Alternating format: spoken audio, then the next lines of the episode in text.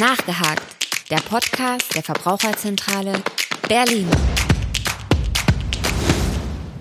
Hallo und herzlich willkommen zu Nachgehakt, dem Podcast der Verbraucherzentrale Berlin.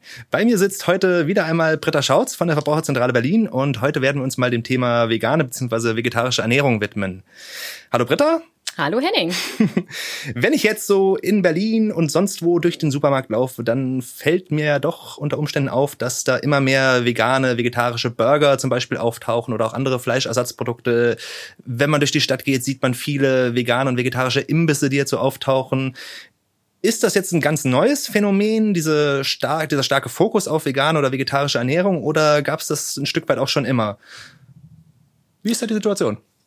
Ja, also du hast recht, man, man kann den Eindruck gewinnen, das ist jetzt total neu und jeder sagt jetzt, ich habe was ganz Tolles Neues, denn meins ist vegan und vegetarisch. Und man denkt ja natürlich, das gab es erst in der heutigen Zeit. Aber es ist schon so, dass diese Beschreibungen des Vegetarismus, die allerersten, die gehen sogar bis in die Antike zurück. Mhm.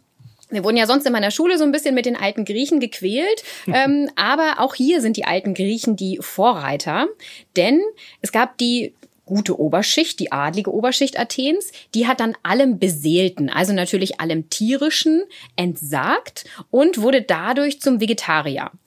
Wenn man sich jetzt die normale Bevölkerung von Griechenland anguckte, die hatten jetzt nicht den Luxus zu sagen, ich verzichte auf irgendwas, was ich essen kann. Die mussten halt essen, was da war. Das ja. heißt, Vegetarismus war damals schon eine Form der Oberschicht. Ja, das ist ja vielleicht heute auch gar noch nicht so anders. Genau, ein bisschen kann man den Eindruck ähm, haben, denn es ist eher so, dass die Industrienationen den Trend entwickeln, mhm. ich esse jetzt weniger Fleisch, wohingegen die Entwicklungsländer oder auch die Schwellenländer immer mehr aufholen im Fleischkonsum, denn sie können sich jetzt mehr Fleisch leisten. Aber Nochmal zurück zu den alten Griechen. Ja. Genau. wir wollen jetzt ein bisschen über die Geschichte reden. Denn, also wir sind hier nicht die Trendsetter. Das waren schon auch die. Und die ältesten Aufzeichnungen, die gehen zurück ins 6. Jahrhundert vor Christus. Und man weiß zum Beispiel auch, dass Pythagoras oder Platon, also gerade die, die uns wirklich in der Schule gequält haben, dass die sich überwiegend vegetarisch ernährt haben. Auch Beschreibungen der ersten Christen legen jetzt nahe und man kann es auch so ein bisschen mit der Bibel nachverfolgen, dass dort eher eine vegetarische Ernährung vorgeherrscht hat. Und religiöse Lehren und Vorstellungen, die sind übrigens auch wirklich immer wichtig mhm. bei der Entscheidung, ob ich eben Vegetarier bin oder nicht. Also ganz oft legen diese Lehren fest, wie es zu sein hat. Ja, natürlich. Das ist auch immer eine Form von Moralkodex, die da festgehalten wird. Und das ist natürlich auch für meine tägliche Lebensweise dann immer wieder eine Richtlinie. Genau, und für viele Menschen ist das eben wichtig und deswegen war es bei den alten Christen eben auch so. Im Mittelalter zum Beispiel haben sich ganz viele Mönche und Nonnen zumindest in der Fastenzeit, aber in der Regel sogar ganzjährig vegetarisch oder hauptsächlich vegetarisch mit ein bisschen Fisch ernährt. Und ähm, es gab sogar auch schon so Vegetariervereine um 1801. Da wurde der erste in London gegründet. Und in der neueren Zeit, also nach den alten Griechen, gab es auch bekannte Vertreter. Das waren zum Beispiel die Schriftsteller George Bernard Shaw oder sogar auch Leo Tolstoy. In Deutschland dauert sowas immer ein bisschen länger. Wir sind ja eher so eine Fleischessernation. Ja, das ist tief verankert. genau, also wir produzieren es nicht nur, wir essen es auch gerne. Und da kam das etwa 50 Jahre später erst. Da gab es jetzt einen deutschen Apotheker und Heilpraktiker, der hieß Theodor Hahn. Und der hat jetzt eine vegetarische Ernährungsweise für sich entdeckt und auch gleichzeitig als gesunde Heilkost beworben. Der hat das wirklich auch ganz offensiv gemacht, über mhm. Schriften, bei Kongressen und so weiter. Die Ärzte der heutigen Zeit, also gerade so an der Berliner Charité, da ist ja Rudolf Virchow recht bekannt, die haben das gelinde gesagt mal angezweifelt. Also sie haben es eher sehr in Frage gestellt und fanden, das war ja ein bisschen Gerede.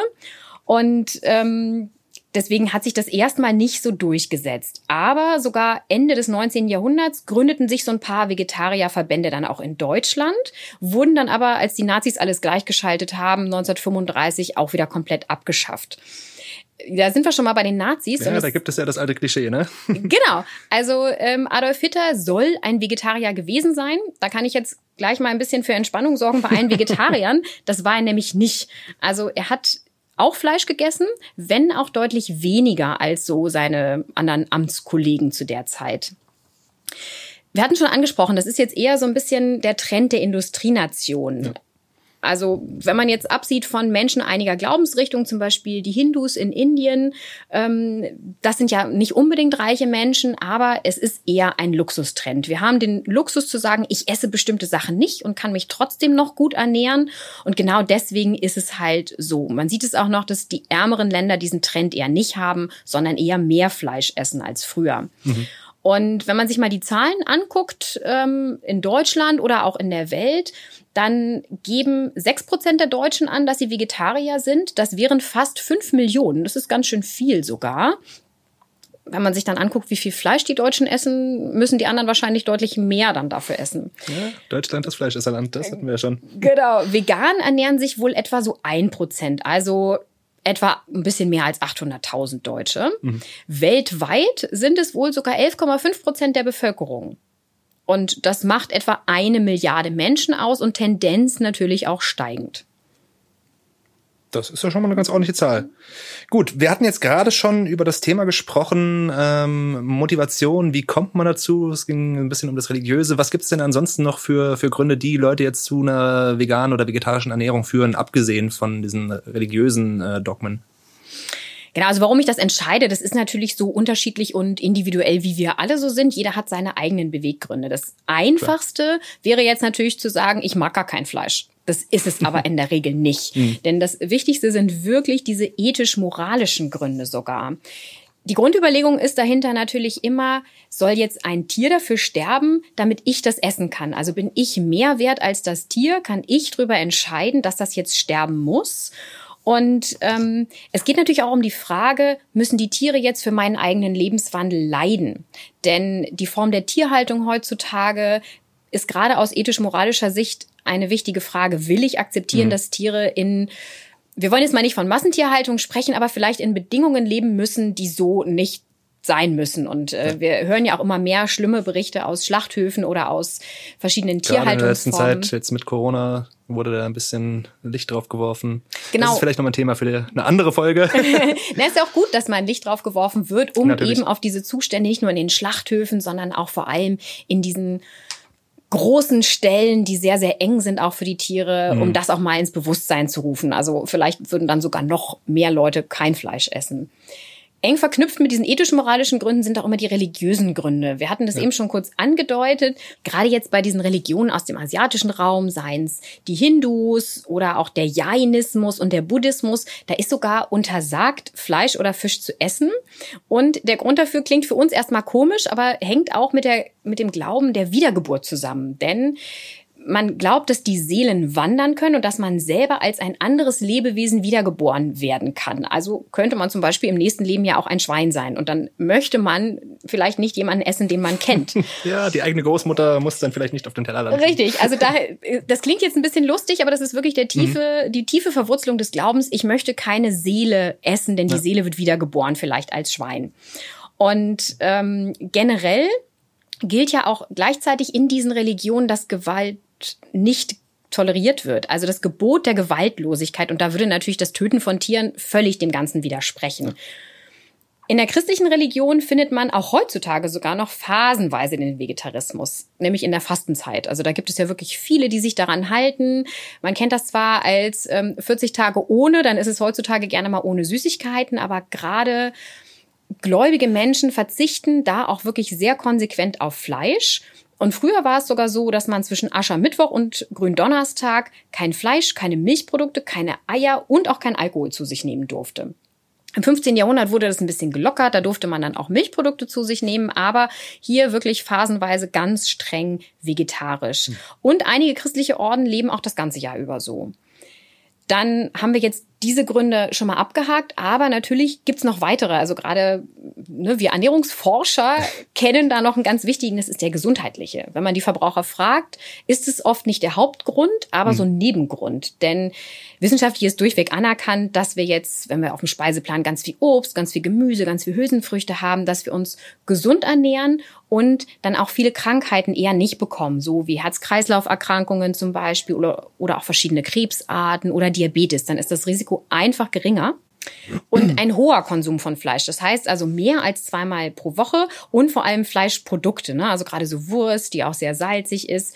Das ist eher ungünstig für die Gesundheit und kann in bestimmtem Maße auch wirklich zu einem höheren Risiko für zum Beispiel Krebserkrankungen beitragen. Und in der Regel ist dadurch natürlich auch eine vegetarische Ernährung gesünder.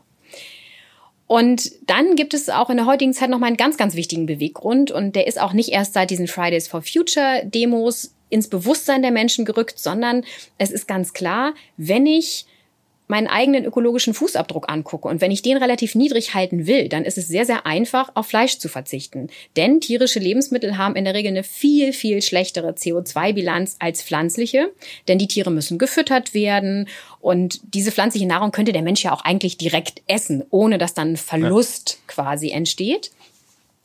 Und außerdem stoßen die Tiere, also gerade die Kühe, selber ja auch noch klimaschädliches Methan aus. Und je mehr Kühe ich auf der Welt halten muss, um sie essen zu können, umso mehr Methan entsteht natürlich auch. Und ich brauche natürlich auch Fläche, um diese Tiere zu halten und um darauf das Futter für die Tiere anzubauen. Und die steht jetzt nicht mehr für den Anbau von normalen pflanzlichen Lebensmitteln zur Verfügung. Das heißt, wenn ich weniger Fleisch esse, ist es auch gut fürs Klima. Also wir sehen, neben den ethisch-moralischen und religiösen Gründen gibt es auch noch eine ganze Reihe anderer, ganz praktischer guter Gründe, vielleicht auch mal auf Fleisch zu verzichten im Alltag.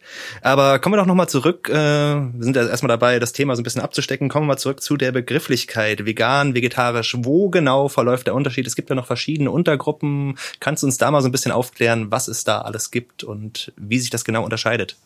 Genau, also heutzutage muss ja alles so einen spezifischen Namen haben. Ja. Und damit ich es eben definieren kann, als vegetarisch wird jetzt eine Ernährungs- und eine Lebensweise bezeichnet, bei der ich auf dem Speiseplan nichts von getöteten Tieren habe. Das heißt also kein Fleisch, kein toter Fisch, keine Meerestiere oder auch Produkte, die daraus hergestellt werden, sei es Wurst oder was auch immer. Soweit so simpel. Genau, das klingt natürlich erstmal einfach. Aber jetzt kommt es jetzt zu den unterschiedlichen Namen, je nachdem, welche Lebensmittel vom lebenden Tier Tier, ich dann aber noch esse, wofür eben kein Tier sterben mhm. muss, mhm. da gibt es Bezeichnungen für diese Unterformen. Also wer noch Milch, Milchprodukte und Eier isst, der ist ein Ovo-Lacto-Vegetarier. Wer nur Eier, aber keine Milchprodukte isst, das ist ein Ovo-Vegetarier und andersrum, wer auf die Eier verzichtet, aber Milch isst, der ist ein Lacto-Vegetarier. Ja, genau. Heutzutage muss alles einen Namen haben. Eigentlich ist es ja, klingt es blöd, denn ich weiß ja, was esse ich und was esse ich nicht. Aber wenn ich zum Beispiel ein Menü im Flugzeug bestelle, also irgendwann werden wir auch wieder vielleicht in den Urlaub fliegen. ja, wollen wir es doch hoffen. genau. Und dann ist auf bestimmten Menülinien zum Beispiel genau diese Kennzeichnung angegeben. Und dann weiß ich genau, kann ich essen, kann ich nicht essen. Also es ist nicht nur für das eigene Gruppenzugehörigkeitsgefühl, sondern Stimmt, hat genau. auch wieder praktische Gründe. Okay. Richtig, genau. Und eine vegane Ernährungsform ist noch deutlich strikter. Also hier ist es so, dass alles vom Tier, alle Lebensmittel, die vom Tier stammen, die darf ich dann nicht essen. Es zählt dann zum Beispiel auch Honig dazu, denn den muss ich den Bienen quasi wegnehmen. Oder auch Bienenwachs. Ähm, klar, man denkt jetzt, Bienenwachs, ja, das kenne ich als Kerze, mhm. aber damit wird zum Beispiel Weingummi überzogen, damit die einzelnen Teile des Weingummis nicht so aneinander kleben. Und ähm, wenn ich darauf verzichte, dann bin ich ein Veganer und in der Regel verzichten Veganer auch noch auf andere Sachen, zum Beispiel auf Lederschuhe, denn dafür muss ja auch ein Tier seine Haut lassen, oder auch auf Wolle, denn dafür muss eben auch ein Schaf gehalten werden. Dann gibt es noch die recht neue Bezeichnung, das nennt sich dann Flexitarier. Klingt jetzt relativ gut. Das sollen dann mhm. normale Mischköstler sein, die zwar normalerweise eben auch Fleisch essen, deswegen ja Mischkost, die aber immer häufiger mal das Fleischgericht gegen das vegetarische Gericht austauschen. Da man ja aber generell nicht jeden Tag Fleisch essen sollte, ja. ist es eigentlich eine nette Bezeichnung an sich aber überflüssig. Aber scheint ein Trend zu sein. Ja, es ist, glaube ich, dann doch wieder so ein Stück weit das Zugehörigkeitsgefühl. Man möchte eine Gruppe haben, der man sich zugehörig fühlen kann, wo man sagen kann, ja, das bin ich, darüber kann ich mich identifizieren, definieren. Genau, und wenn das dann dazu dann führt, dass ein bisschen weniger Fleisch gegessen wird, dann kommt es ja eigentlich auch der Umwelt ja. zugute Natürlich. und dann darf das auch gern seinen eigenen Namen haben. Natürlich. Gut, Gehen wir mal wieder zurück in den Supermarkt. Wenn ich da jetzt so unterwegs bin, habe ich da eine Möglichkeit, vegane, vegetarische Produkte auf den ersten Blick zu erkennen? Gibt es da Siegel, nach denen ich Ausschau halten kann? Äh, das ist ja, ich meine, natürlich beim unverpackten Gemüse ist es jetzt nicht so furchtbar schwer zu erkennen, dass das äh, vegan sogar ist. in den meisten Fällen hoffe ich doch. Ähm, aber bei anderen Produkten wird es ja, gerade hochverarbeiten, wird es ja teilweise schon ein bisschen schwieriger. Gibt es da Hinweise, auf die man als Verbraucher achten kann? Genau, also ganz wichtig ist es natürlich, gerade bei Fertigprodukten drauf zu schauen, denn es versteckt sich zum Beispiel mal in einer Tütensuppe auch der Speck, damit ich so ein rauchiges Aroma habe, mhm. oder auch das Hühnerfett. Und deswegen müsste ich eigentlich, wenn ich Fertigprodukte zu mir nehme, bei Unverarbeiteten ist es ja klar, da kann ich selber entscheiden, was ist jetzt vom Tier und was ja. nicht. Muss ich bei diesen Fertigprodukten immer ganz genau eigentlich die Zutatenliste studieren. Und die ist ja manchmal auch wirklich sehr, sehr lang. Gerade auch bei Veganern fällt da ja noch viel mehr weg. Also gerade Milchpulver. Ne? Und das wird ganz oft eingesetzt. Ja, das sind ja sicherlich auch manchmal Dinge, die man vielleicht auch nicht unbedingt auf den ersten Blick erkennt, wenn man sich jetzt nicht regelmäßig mit dem Thema auseinandersetzt, oder? Genau, denn auch zum Beispiel Zusatzstoffe können aus tierischen Quellen kommen. Mhm. Und genau deswegen, damit es einfacher ist und damit man nicht bei jedem Besuch im Supermarkt Supermarkt sehr lange diese Zutatenliste studieren muss, gibt es auch verschiedene Siegel. Und die bekanntesten sind das bekannte V-Label. Das ist ein grünes V auf gelbem Hintergrund. Das ist von ProVeg. Die hießen früher Webu, der Vegetarierbund. Mhm. Die vergeben das. Und außerdem noch die Veganblume. Das ist eine grüne Blume mit dem Wort vegan. Und das kommt von der Vegan Society England. Die findet sich neben Lebensmitteln auch auf Kosmetik, also gerade wenn dann eben keine tierischen Produkte eingesetzt werden, denn die kommen auch oft in Kosmetik vor. Mhm. Und bezeichnet wirklich komplett tierfreie Produkte. Ganz kurze Zwischenfrage, was sind da Beispiele in der Kosmetik? Wo kann einem da, wo können einem da tierische Produkte begegnen? Das kann zum Beispiel aus der Verarbeitung von Schlachtabfällen können bestimmte äh, Fette oder Emulgatoren auch in Kosmetika eingesetzt werden, die dann natürlich auch schön die Haut geschmeidig halten, aber die Abfallprodukte aus der Tierproduktion sind. Ah, okay. Und genau deswegen ist es sogar auch sinnvoll, da so ein Siegel drauf zu haben. Man kann sich auch auf den Seiten der Verbraucherzentralen über Inhaltsstoffe von Kosmetika informieren, aber das ja hier eigentlich eher um die Ernährung, um das, was auf dem Teller liegt, geht, wollen wir da jetzt nicht zu sehr ja, drauf Ja, natürlich, wir wollen nicht zu weit ausschweifen. Aber ich wollte auch gar nicht unterbrechen. Bitte weiter. Alles gut. Ähm, bei dem V-Label ist es so, dass immer auch unten drunter nochmal die Bezeichnung steht, ist es jetzt vegan oder ist es vegetarisch und teilweise auch wieder in diesen Abstufungen, die wir schon hatten, also lacto-vegetarisch oder ovo-vegetarisch. Dann weiß man immer relativ schnell, kann ich das jetzt essen oder nicht. Und gerade bei diesem V-Label ist es auch so, dann weiß ich, die Zusatzstoffe sind auf jeden Fall pflanzlichen Ursprungs. Das ist gut, da muss ich nicht groß überlegen. Und ähm, zum Beispiel Speisefettsäuren zum Beispiel, die könnten entweder aus einem Pflanzenöl oder aus einem tierischen Fett kommen. Die Lizenzgeber dieser Label, die kontrollieren das natürlich auch, sodass ich dann auch sicher sein kann, dass es auch wirklich so ist, also dass dann auch das Ganze geprüft wurde. Und gerade bei dem V-Label ist es auch noch ein guter Nebeneffekt, wenn da Eier in den vegetarischen Produkten vorkommen, dann weiß ich, die dürfen nicht aus Käfighaltung stammen, denn in verarbeiteten Produkten sind leider Käfighaltungseier immer noch erlaubt, auch wenn mhm. ich sie so lose gar nicht mehr kaufen kann.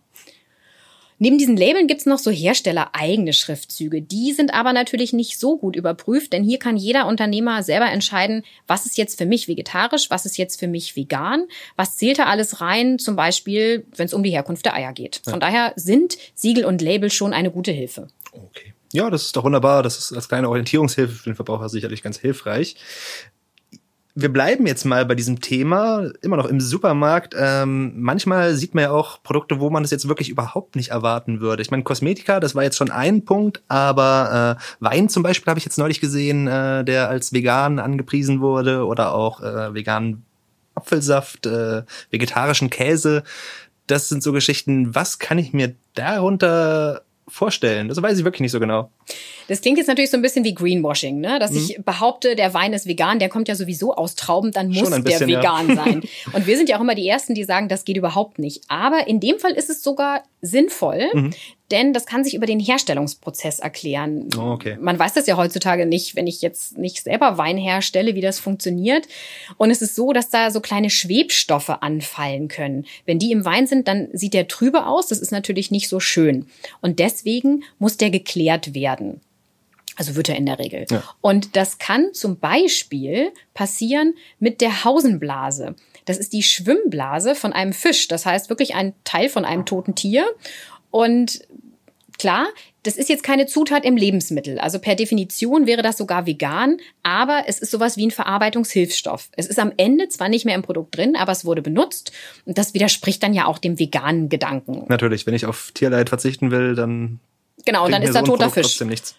Richtig. Und genau deswegen ist das so gekennzeichnet, wenn eben nicht diese Hausenblase verwendet wurde. Ähnlich ist es auch bei dem Apfelsaft. Den muss ich ja auch klären, um einen klaren zu haben. Bei dem Naturtrüben. Sofern, sofern ich nicht den Naturtrüben haben möchte, genau. Richtig, genau. Bei dem Naturtrüben, da muss ich nichts machen. Bin ich ja Fan von. Genau, ist auch ein Geschmacksunterschied. Wenn ich jetzt aber unbedingt diesen klaren haben möchte, dann muss ich den klären und da wird auch oft Gelatine benutzt. Und mhm. Gelatine kommt aus dem Knochen von Rindern oder von Schweinen und also auch vom toten Tier. Also hier ist auch die Vegan-Kennzeichnung sogar wirklich sinnvoll. Beim Käse denkt man sich natürlich auch, das ist ja aus Milch, ist ja eigentlich vegetarisch. Das wirkt etwas widersprüchlich, ja. ja, total. Und gerade Vegetarier essen ja auch viel Käse. Es ist aber so, dass du, um diesen, diese Milch in den Käse zu verwandeln, damit das wirklich dick wird, brauche ich ein Enzym und das mhm. ist ganz oft Lab und das kommt aus dem Magen von toten Kälbern. Okay, das. Genau, müssen wir gar nicht weiter ja, drüber reden. Genau. Zum Glück kann man das jetzt auch heute mikrobiologisch herstellen. Also Mikroorganismen produzieren das auch mhm. und dann kommt es da rein und dann ist das eben nicht vom toten Tier und somit vegetarisch. Na gut, das ist ja vielleicht auch eine schöne Alternative. Auf jeden Fall. Also wenn man sich vorstellt, wie viel Käse die Deutschen essen und wie viel Kälbermägen dafür zuständig wären eigentlich. Das ist doch schon mal gerade nicht nur für Veganer und Vegetarier, sondern für alle eine gute Nachricht. Ja, das denke ich auch. Nun gut, genug davon. Gehen wir mal ein bisschen weiter. Ähm, es gibt ja oftmals dieses Vorurteil, dass Veganer und Vegetarier eher unterversorgt sind mit bestimmten Nährstoffen. Wie ist da denn eigentlich jetzt wirklich die Situation? Wie sieht der wissenschaftliche Hintergrund aus? Was gibt's da für Erkenntnisse? Stimmt das wirklich so oder ist es vielleicht gar nicht so dramatisch? Genau, also auch der angesprochene Rudolf Virchow hat ja auch gedacht, das kann eigentlich gar nicht gesund hm. sein, mhm. hat das wirklich sehr angezweifelt und das hört man auch immer wieder. Wenn man sich jetzt aber mal wirklich die Ernährung und dann auch in der Blutwerte anguckt, dann ist es so, dass die Vegetarier sogar eher besser versorgt sind mit einigen Nährstoffen. Gerade okay. wenn es um Folsäure geht. Folsäure ist in Deutschland, naja, da sind die Deutschen nicht so gut versorgt, mhm. denn dafür müsste man viel grünes Blattgemüse essen, Tomaten, Spargel, genau, du lachst und das ist das, was die Deutschen eher weniger essen. Na, den Spargel lieben doch die Deutschen. Aber der ist ja nur einmal im Jahr da. Das stimmt, das reicht dann vielleicht nicht. Genau. Also da sind wir eher schlecht versorgt, Vegetarier aber nicht. Und genauso auch bei Kalium, Magnesium und gerade auch mit sekundären Pflanzstoffen oder auch Ballaststoffen. Da sind die Vegetarier in der Regel deutlich besser als die Mischköstler, als der mhm. Durchschnitt. Je nachdem, wie ich mich denn jetzt ernähre, also was jeden Tag so auf meinem Speiseplan steht, dann kann es unter Umständen dazu kommen, dass ich zu wenig Eiweiß aufnehme, denn Fleisch ist eine große Eiweißquelle. Das ist aber eigentlich eher selten, denn fast alle Deutschen essen mehr Eiweiß, als sie brauchen. Und es gibt ja auch diesen Hype im Moment, dass ich soll unbedingt ganz viel Eiweiß essen. Pflanzliches Eiweiß kann der Körper aber nicht ganz so gut umbauen in zum Beispiel Muskeln, mhm. denn das pflanzliche Eiweiß unterscheidet sich so ein bisschen vom tierischen Eiweiß. Hier ist der Tipp, mehrere Eiweißquellen kombinieren. Also zum Beispiel Kartoffeln und Hülsenfrüchte oder Hülsenfrüchte und Getreide als Rezepte zum Beispiel veganes Chili mit Kartoffeln oder Nudeln mit Linsenbolognese. Das hatten wir auch schon in unserer ersten Folge. Lieber mal ein bisschen Abwechslung reinbringen, nicht immer nur drei Zutaten. Genau, also hier einfach die Mischung macht's, denn diese verschiedenen Proteine aus den Pflanzen, die ergänzen sich dann und sind für den Körper dann besser aufzunehmen. Mhm. Der kann sie besser verwerten. Quasi das Beste rausholen. Eisen ist schon manchmal ein Problem gerade für Frauen, denn wir wissen, die verlieren ja auch mal ein bisschen Eisen. Ja. Und Fleisch ist eine super Eisenquelle. Außerdem ist pflanzliches Eisen in der Regel nicht so gut aufzunehmen, denn es hat eine andere chemische Form und oft ist es auch durch bestimmte andere Stoffe noch gebunden, so Ballaststoffe, dann kann ich es auch nicht so gut aufnehmen. Das kann man aber steigern, die Verfügbarkeit, indem ich eine gute pflanzliche Eiweißquelle wie zum Beispiel rote Linsen oder Vollkornbrot habe und die dann mit einer Vitamin C-Quelle, also wirklich nicht mit Tabletten, sondern mit einem Lebensmittel, das mhm. Vitamin C enthält, kombiniere. Zum Beispiel Paprika oder auch Brokkoli, die haben recht viel Vitamin C. Dann nehme ich es gleich viel besser auf und bringt auch gleich mal wieder ein bisschen Abwechslung. Wenn ich jetzt keinen Fisch esse, kann es sehr schwierig sein, meine Jodversorgung, also dass die dann hoch genug ist. Aber das ist wirklich ganz einfach, das einzuplanen. Ich müsste einfach nur Jodsalz verwenden, dann ist man in der Regel gut versorgt. Wenn ich mich vegan ernähren will, dann muss ich noch auf was weiteres achten, denn Calcium, das ist ja wichtig für die Knochen, das steckt eigentlich natürlicherweise fast nur in Milchprodukten. Aber ein bisschen was haben wir auch in kalziumreichen Mineralwasser und Gute Nachricht, Berliner Leitungswasser, das merken wir alle, weil wir ständig entkalken müssen, oh ja. ist ein gesundes Getränk und enthält auch besonders viel Kalzium. Also sonst müssten wir auch nicht ständig entkalken. Aber auch Nüsse zum Beispiel oder einige Gemüsesorten, wie auch wieder der Brokkoli, die enthalten auch einiges an Kalzium. Das heißt, ich kriege hier nicht automatischen Mangel. Und viele Veganer essen zum Beispiel auch Sojaprodukte, die so Milchersatzprodukte sind, also Sojadrinks, und da ist oft auch Kalzium zugesetzt. Da muss hm. ich mir eigentlich keine Sorgen machen. B2 ist häufig eher niedrig bei Veganern, bei Vegetariern eher nicht so, denn das kommt auch in Milch vor. Und da kann man einfach wirklich Vollkorngetreide essen oder auch so Keimlinge, die kann man sich auch selber züchten. Mhm. Was aber wirklich ein Problem ist, aber nur bei den Veganern, ist das Vitamin B12, denn das kommt eigentlich fast nur in tierischen Lebensmitteln vor. Es gibt zwar immer noch so ein paar Studien, die sagen, ja, in so vergorenen Lebensmitteln, so wie Sauerkraut oder auch Tempeh, da gibt's auch noch B12. Hm. Aber diese Gehalte schwanken total stark und wir wissen auch gar nicht, ob der Körper das so gut aufnehmen kann. Es ist aber nicht so, wenn ich mich jetzt entscheide, jetzt bin ich Veganer, dass ich sofort einen B12-Mangel habe. Denn das ist ein Vitamin, davon kann der Körper sogar ein paar Speicher anlegen. Mhm. Auch wenn das ansonsten ein wasserlösliches ist. Ne, da haben wir eigentlich gelernt, die kann der Körper nicht speichern. Bei B12 ist es aber so. Und diese Speicher können sogar relativ lange reichen, also bis zu drei Jahre. Okay das ist ja eigentlich schon mal eine gute Nachricht. Aber genau hier ist dann das Problem. Ich weiß gar nicht dann, ob ich schon zu Beginn vielleicht Supplemente nehmen muss, also Tabletten mit B12. Hier sollte ich auf jeden Fall beim Arzt testen lassen. Wie sieht mein B12-Spiegel aus? Sollte ich was nehmen oder nicht? Denn zu viel ist in dieser Hinsicht leider auch nicht so gut. Und es gibt zum Beispiel auch so eine Vitamin B12 Zahnpasta, wenn ich mhm. keine Tabletten nehmen will. Und die ist auch in Studien sehr gut rausgekommen. Also von daher, das wäre eine Option wenn ich mich vegan ernähren will, B12 im Blick behalten und am besten beim Arzt einmal testen lassen. Okay, aber das ist ja dann tatsächlich relativ überschaubar. Das heißt, gegen die meisten Mängel, die vielleicht auftreten könnten, kann man sehr gut gegensteuern, auch ohne jetzt da noch künstliche Nahrungsergänzungsmittel oder ähnliches sich zuzuführen. Und wenn, dann bitte nur mit dem Arzt abgestimmt, natürlich. Genau, und wirklich, also vegetarische Ernährung kann man ohne Probleme gut durchziehen. Was ein Problem ist an Nährstoffen für Veganer, für Vegetarier, aber auch für Fleischesser ist das Vitamin D. Davon haben wir mhm. in Deutschland wirklich alle zu wenig und ich kann meinen Bedarf auch gar nicht über die Ernährung decken. Aber das, die gute Nachricht ist ja, ich produziere das selber über die Haut, also raus, bewegen und dann sollte ich eigentlich auch gut versorgt sein. Aber auch das kann man immer mal kontrollieren lassen. Wunderbar. Gut, das hat uns doch schon mal ein bisschen weitergebracht. Äh, wie sieht es denn jetzt, nachdem wir schon gemerkt haben, wir können uns da ganz gut mit den meisten Stoffen versorgen und auch da, wo es problematisch ist, gibt es noch Möglichkeiten. Was habe ich denn ansonsten noch für Vorteile? Wie, wie sieht das gesundheitlich konkret aus? Was bringt mir eine vegane oder eine vegetarische Ernährung?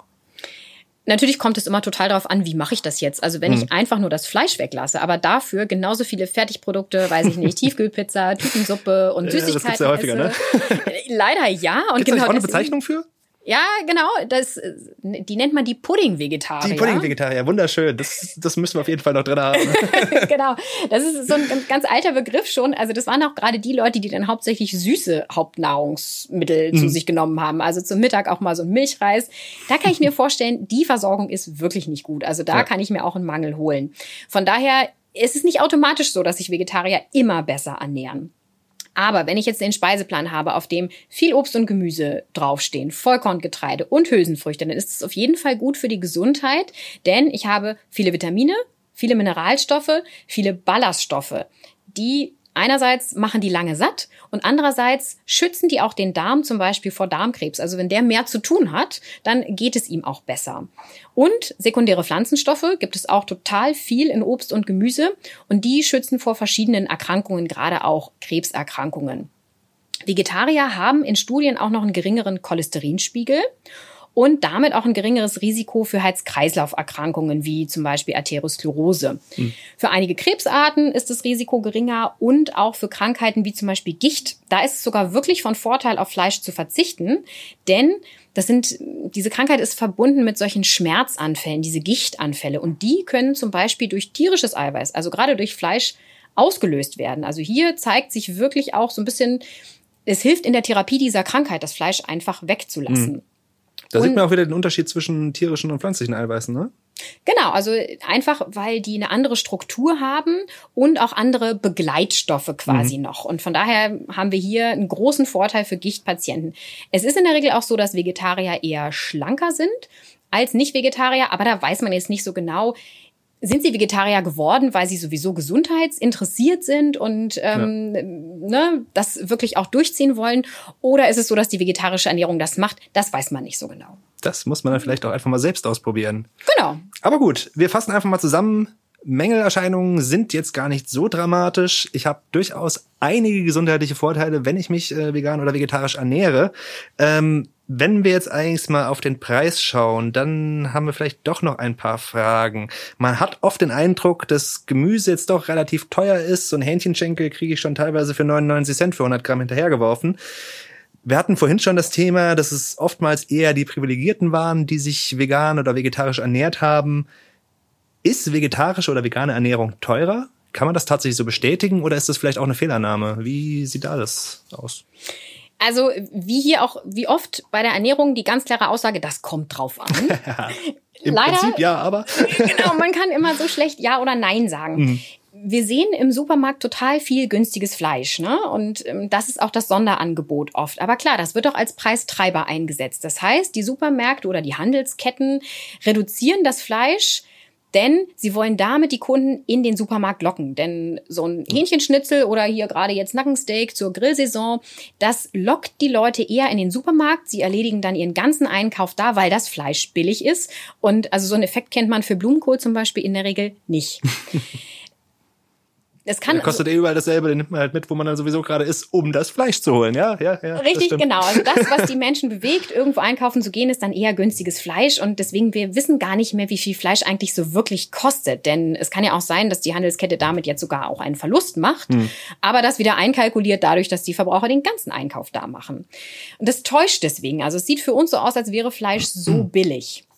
Insgesamt kommt es immer so ein bisschen drauf an, wie hoch ist eigentlich mein Lebensmittel verarbeitet, wenn ich mich hauptsächlich von Fertigprodukten ernähre, also Tiefkühlpizza oder ein Tiefkühlfertiggericht zum Beispiel, dann ist es in der Regel teurer, als wenn ich das ganze Gericht selber mache. Also mhm. gerade eine Gemüsepizza, das ist wirklich fast ein Centartikel, wenn ich die selber mache mit Mehl und ähm, Hefe und so weiter. Und aus günstigen Zutaten geht es auch relativ schnell. Obst und Gemüse sollte man aber vor allem auch immer nach Saison kaufen. Also ne, über Spargel hatten wir schon mhm. gesprochen, der ist immer teuer, aber den gibt's auch wirklich nur kurze Zeit, der hält sich nicht so lange und nur eine begrenzte Zeit im Jahr. Alles andere ist in der Saison aber eigentlich recht günstig zu haben. Also mhm. gerade Kohlgemüse ist im Winter wirklich günstig und hält auch lange. Klingt unattraktiv, kann man aber tolle Sachen draus machen, wenn man nicht einfach nur schnöde ihn kocht, sondern vielleicht einen Salat draus macht. Und genau deswegen sollte man immer nach Saison einkaufen. Und am besten auf den Wochenmarkt oder zum Beispiel zu Hofverkäufen kurz vor Ladenschluss. Also gerade da kriegt man Obst und Gemüse super günstig, reduziert. Die Händler wollen das nicht wieder mitnehmen und dann kann man auch mal gerne ein ganzes Kilo kriegen von irgendeinem Gemüse für 99 Cent oder so. Dann ist es auch wieder günstiger. Und wenn ich mir jetzt angucke, ähm, die Kombination von Hülsenfrüchten und Gemüse, die macht zum Beispiel lange satt und ist auch nicht teuer. Gerade wenn mhm. ich einen Eintopf mache, so einen Linseneintopf, und da lasse ich einfach die Würstchen weg dann ist es natürlich automatisch günstiger als die Fleischernährung. Das heißt, im Durchschnitt komme ich eigentlich mit einer vegetarischen Ernährung sogar günstiger dabei raus. Ich muss nur vielleicht mehr selber machen. Dann noch eine Frage zur saisonalen Verfügbarkeit. Äh, woher genau kann ich denn rausfinden, wann welches Gemüse Saison hat? Ich meine, natürlich, die wichtigsten Sachen sind einem schon so ein bisschen klar, aber wenn ich mich da irgendwo noch mal informieren möchte, gibt es da vielleicht eine gute Ressource? Natürlich, denn äh, die Verbraucherzentralen haben auch einen eigenen Saisonkalender zusammengestellt. Den gibt es Einerseits so als kleines Booklet, das kann man dann immer mitnehmen zum Einkaufen, aber sogar als kostenfreie App, sowohl für das iPhone als auch für die Android-Geräte kann man sich runterladen. Die heißt Grünzeit und man findet auch, das verlinken wir hier drunter auch genau. bestimmt wieder, ähm, gute Informationen auf unserer Homepage, denn man hat ja so ein bisschen den Bezug verloren. Also wir wissen, Erdbeeren und Spargel, die gibt's erst so ab Frühling.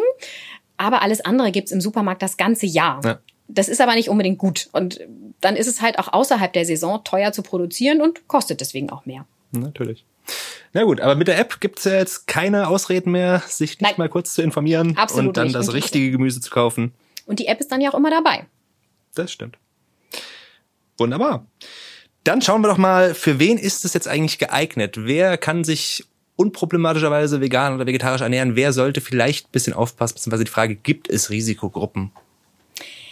Ich hatte vorhin schon so schön gesagt, eigentlich gibt es keinen großen Nährstoffmangel oder so bei vegetarischer ja. Ernährung und deswegen ist auch eine Ernährung, wo ich noch Milchprodukte verzehre und Eier, ist die eigentlich für jeden geeignet. Mhm. Es gibt aber so ein paar Gruppen, da muss man wirklich ein bisschen aufpassen. Gerade Kinder im Wachstum, die brauchen besonders viele Nährstoffe, also zum Beispiel viel Eisen, denn ne, die Zellteilung und äh, Blutvermehrung und so weiter ist klar, da brauche ich Eisen. Und dazu kommt auch noch, also alle Eltern werden mir da zustimmen, es gibt natürlich Kinder, die haben ganz bestimmte Vorlieben für Nahrungsmittel und essen manches dann wochenlang oder monatelang überhaupt nicht und nur Nudeln mit Ketchup. Ist vegetarisch, ist aber natürlich nicht ausgewogen. Und dann kann es natürlich schon mal zu einem Nährstoffmangel kommen und mhm. vielleicht so ein Würstchen essen Kinder ganz gerne mal, ist eben die Frage, habe ich so ein Kind? Braucht das vielleicht Nährstoff und würdest so ein Würstchen essen, um das mal ein bisschen auszugleichen, dann ist die Frage, sollte ich das wirklich vom, vom Speiseplan streichen? Und es ist ja auch immer noch die Frage, ich habe vielleicht für mich entschieden, ich möchte kein Fleisch essen, aber mein Kind, das hat das ja noch nicht entschieden und ähm, kann ich das einfach für das Kind mitentscheiden. Mhm. Es gibt aber auch Kinder, die wollen gar kein Fleisch essen. Da muss man dann einfach so ein bisschen gucken, wie man das macht. Dann gibt es natürlich noch Gruppen, die müssen jetzt eine besonders gute Ernährung haben, weil sie vielleicht noch einen zweiten mitversorgen, also Schwangere und Stillende zum Beispiel. Für die ist aber eine vegetarische Kost, wenn ich Milch und Eier zu mir nehme, vollkommen ausreichend. Viele Schwangere bekommen automatischen Eisenmangel, auch wenn sie zum Beispiel Fleisch zu sich nehmen. Das sollte halt immer vom Frauenarzt kontrolliert werden. Wie sieht der Spiegel da aus? Und Schwangere nehmen auch generell Folsäure, völlig egal, wie die Ernährung so ist, einfach um bestimmte Schäden am Säugling zu verhindern. Mhm. Die vegane Ernährung würden wir jetzt bei den Gruppen aber nicht empfehlen, sei es bei den Kindern, bei den Kleinkindern, als auch bei den Schwangeren und Stillenden, denn es ist total schwierig, gerade bei den Kindern im Wachstum und wenn sie dann auch was nicht essen oder auch bei den Schwangeren die gesunde Ernährung völlig ohne diese tierischen Produkte zu erreichen.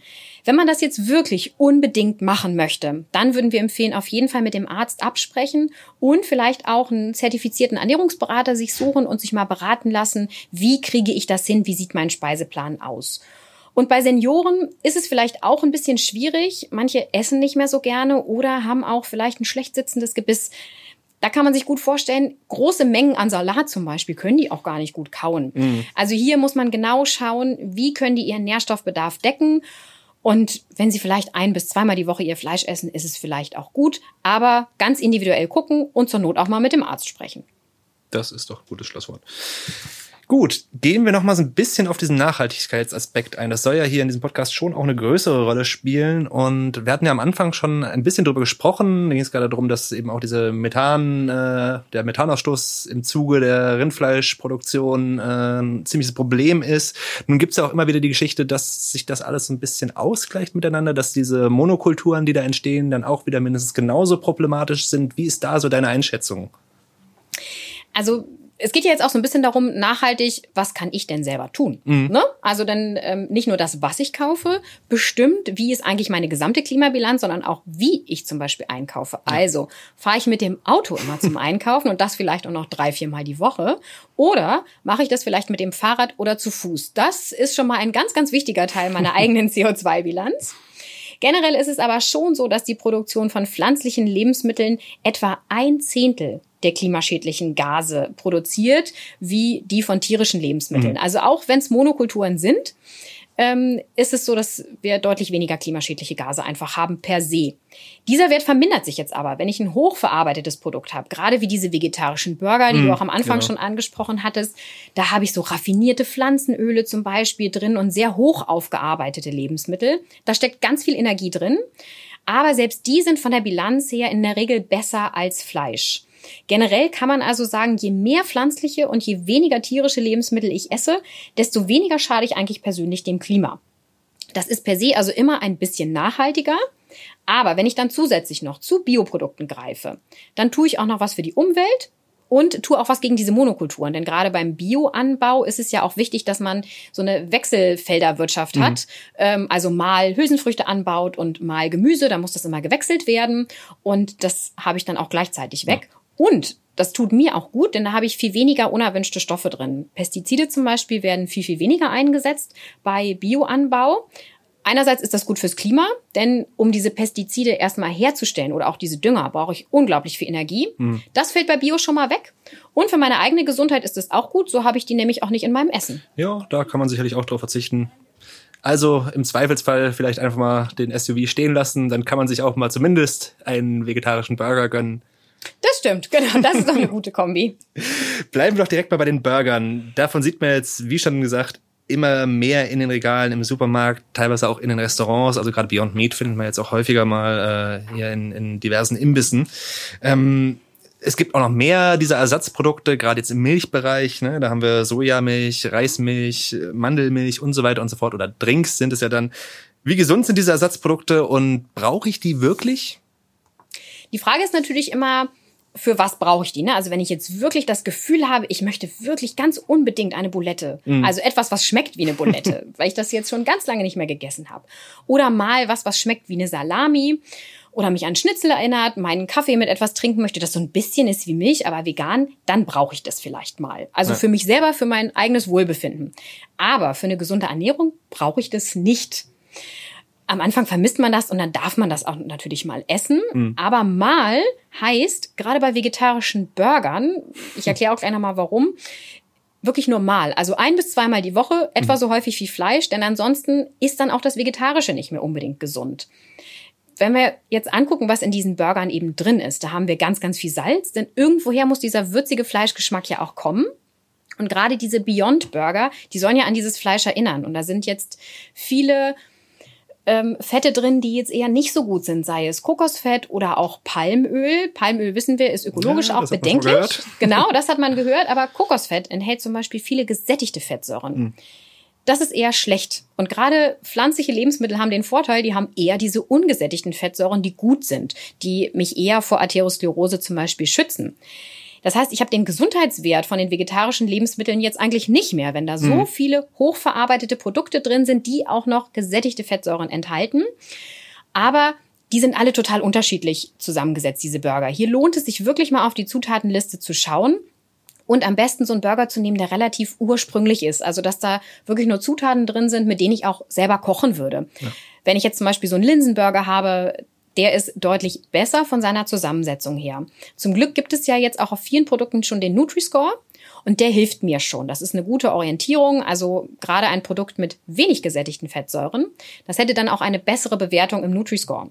Es gibt natürlich diesen traditionellen Fleischersatz aus den asiatischen Ländern, also Tofu zum Beispiel oder Seitan. Das ist deutlich weniger verarbeitet als die meisten Ersatzprodukte mhm. und gibt auch nochmal einen interessanten neuen Geschmack. Und die Konsistenz von Seitan zum Beispiel, der besteht aus Weizeneiweiß. Das dürfen jetzt natürlich die Menschen mit Zöliakie nicht essen, aber die dürften vielleicht zu Tofu greifen. Das ist aus Soja. Seitan erinnert der ist relativ zäh. Der erinnert auch wirklich so ein bisschen an Fleisch. Das ist halt wirklich ganz spannend. Deswegen schmecken diese Produkte auch sehr ähnlich. Als Ersatz für Milch, du hattest schon ganz richtig gesagt, also diese Produkte dürfen nicht Sojamilch heißen, sondern Sojadrink. Mhm. Denn die Begriffe Milch oder Käse und so weiter, die sind geschützt. Da gibt's ja jetzt ganz viele Alternativen, also sei es Soja oder Reis, Hafer, Mandeln, Kokos oder auch schon, sogar schon Dinkel. Aber dieser Schutz ist noch, ist noch nicht so lange so, oder? Ich kann mich, glaube ich, in Sinn in meiner Kindheit auch mal äh, Sojamilch häufiger getrunken zu haben. Und ich meine, damals stand tatsächlich auf der Packung auch noch Milch drauf. Ähm, ja, ganz witzig. Dieser Bezeichnungsschutz, der ist gekommen, als immer mehr Analogkäse. Ah, also quasi so eine okay, Pflanzenfettzubereitung okay. auf sogenannten Käsebrötchen oder so eingesetzt wurde. Das war eine Zeit lang wirklich ganz in, yeah. dass man Pizzabrötchen ohne Käse verkauft, sondern mit Pflanzenfett. Das ist natürlich billig und um diese Produkte einfach zu schützen, um den Verbraucher auch vor Täuschung zu schützen, wurde ja. das für diese Produkte eingeführt. Bei, Fleisch zum Beispiel ist das nicht ganz so. Also da gibt es so Leitsätze, aber die sind nicht ganz so strikt. Mhm. Von daher darf ich auch ein vegetarisches Schnitzel anbieten. Okay, aber das heißt, diese Hafer- und Sojadrinks sind dann vielleicht eher Kollateralschäden, wenn man so möchte. Äh, genau, die sind dann, deswegen dürfen die auch nicht mehr Milch heißen, sondern Drink, weil jemand anders probiert hat, mit diesem Begriff zu mhm. schummeln einfach. Okay. Das ist ja eigentlich auch mal ein gutes Signal, dass da auch der Verbraucher geschützt wird. Bei diesen Produkten kommt jetzt der Sojadrink der Originalmilch so am nächsten von den Nährwerten her, sei mhm. es Fett oder auch Proteingehalt. Und die meisten Kalorien hat auch hier wieder Kokos und auch gesättigte Fettsäuren. Das vielleicht nicht so häufig. die Sojabohnen, da haben ja viele auch immer so ein bisschen Berührungsängste mit Soja, weil dann mhm. hat man gleich im Kopf, das ist gentechnisch verändert, das kommt aus den USA, aus diesen Monokulturen. Aber für diese Produkte kommen die sogar die Bohnen in der Regel aus Europa. Also gerade Frankreich baut relativ okay. viel Soja an und auch Österreich. Das ist natürlich auch gut für die CO2-Bilanz, ne? muss nicht so weit transportiert werden. Dann gibt's noch für Käse so einen veganen Ersatz im Supermarkt. Der ist leider sowohl geschmacklich sehr weit vom Original entfernt. Ist das dann dieser Analogkäse? Äh, ja, Oder ist das nochmal also, eine andere Form? Ähm, witzigerweise ist das wirklich so ähnlich wie dieser Analogkäse, mhm. der früher verkauft wurde. Aber jetzt ist es natürlich eigentlich ein Zusatznutzen. Ein Produkt, der für die Veganer ist, die keinen Käse mehr essen wollen. Also hier ist es jetzt nicht mit der Täuschungs ja, mit diesem ein Vorhaben, wird schon täuschen. getäuscht, oder? Jein, er darf ja jetzt auch nicht Käse heißen und hier mhm. soll es jetzt einen Zusatznutzen haben für die Veganer, die keinen Käse mehr essen. Es ist aber wirklich ein ähnliches Produkt, genau. Es ist, okay. darf aber nicht Käse draufstehen, also keine Täuschung. okay. Wer sich da getäuscht fühlt, darf sich aber gerne bei uns melden, dann gucken wir uns das Produkt auch nochmal an, ob das richtig gekennzeichnet ist. Und das ist aber sehr weit vom Original entfernt. Also sowohl geschmacklich als auch von den Inhaltsstoffen. Da haben wir eigentlich hauptsächlich gesättigte Fette, die irgendwie auch noch gehärtet sind. Ähm, das sollte man eher liegen lassen, so mhm. aus Gesundheitssicht. Es gibt aber schon ganz spannende Anleitungen im Internet zum Beispiel, wie man selber einen Käse aus Nüssen, zum Beispiel aus Cashewkernen herstellen kann. Und das ist auch ganz spannend. Ja, das kann ich mir vorstellen. Na gut, das war jetzt schon mal sehr informativ. Ähm, wir kommen jetzt auch langsam zum Schluss. Von daher würde ich jetzt einfach mal fragen, gibt es da noch ein paar Tipps äh, für jemanden, der jetzt, nachdem er vielleicht diesen Podcast gehört hat, auch einfach mal sagt, okay, ich möchte das mal ausprobieren, ich möchte mich auch mal vegan oder vegetarisch ernähren. Wo kann man so ein bisschen drauf achten? Was kann einem vielleicht auch den Einstieg erleichtern? Wenn ich mich bis jetzt noch nicht so oft vegetarisch, sondern eher mehr von Fleisch ernährt habe, dann sollte ich vielleicht nicht gleich mit den wirklich sehr klar vegan-vegetarischen Lebensmitteln anfangen. Also mhm. wirklich sowas Hartes wie Tofu pur. Das ist am Anfang sehr, sehr schwierig und da kann mir auch schnell die Lust vergehen. Oder auch sowas wie Dinkelbratlinge. Das ist halt sehr weit weg vom Fleisch und da muss ich mich erst dran gewöhnen. Vor allem, wenn ich jetzt vielleicht nicht so experimentierfreudig bin. Das schmeckt auch wirklich super. Aber wenn ich Fleisch gewöhnt bin, ist es vielleicht doch wirklich anders und ich gebe vielleicht schnell auf. Das sollte man vermeiden. Ansonsten gilt natürlich alles probieren, was einem schmeckt, denn Essen soll Genuss sein. Also wir wollen hier nicht über Verzicht reden, sondern über ein bisschen mehr Wahlfreiheit und vielleicht ein bisschen mehr, ja, mehr Buntes, mehr Variables auf dem Speiseplan. Und da ist es am einfachsten, Rezepte rauszusuchen mit Zutaten, die mir auf jeden Fall schmecken. Also wenn ich weiß, ich esse total gerne Tomaten und Schafskäse zum Beispiel, dann sollte ich darauf aufbauen und vielleicht da ein ganzes Gericht draus machen und ähm, einfach ausprobieren natürlich, was mir schmeckt. Viele vegetarische Gerichte gibt's übrigens so in der asiatischen oder auch in der orientalischen Küche. Und die haben auch meist den großen Vorteil. Also gerade so ein Curry, das ist halt ein Gericht, einmal schon mal nur ein Topf, ne? Das ist gut für äh, Abwaschfaule. Oh ja. Und ich vermisse vielleicht auch gar nicht so sehr das Stück Fleisch, denn wenn ich mir so ein deutsches traditionelles Wochenendessen, so ein Drei-Komponenten-Essen vorstelle, ich weiß nicht, ne? du guckst da schon so, du hast da was im Kopf. ja.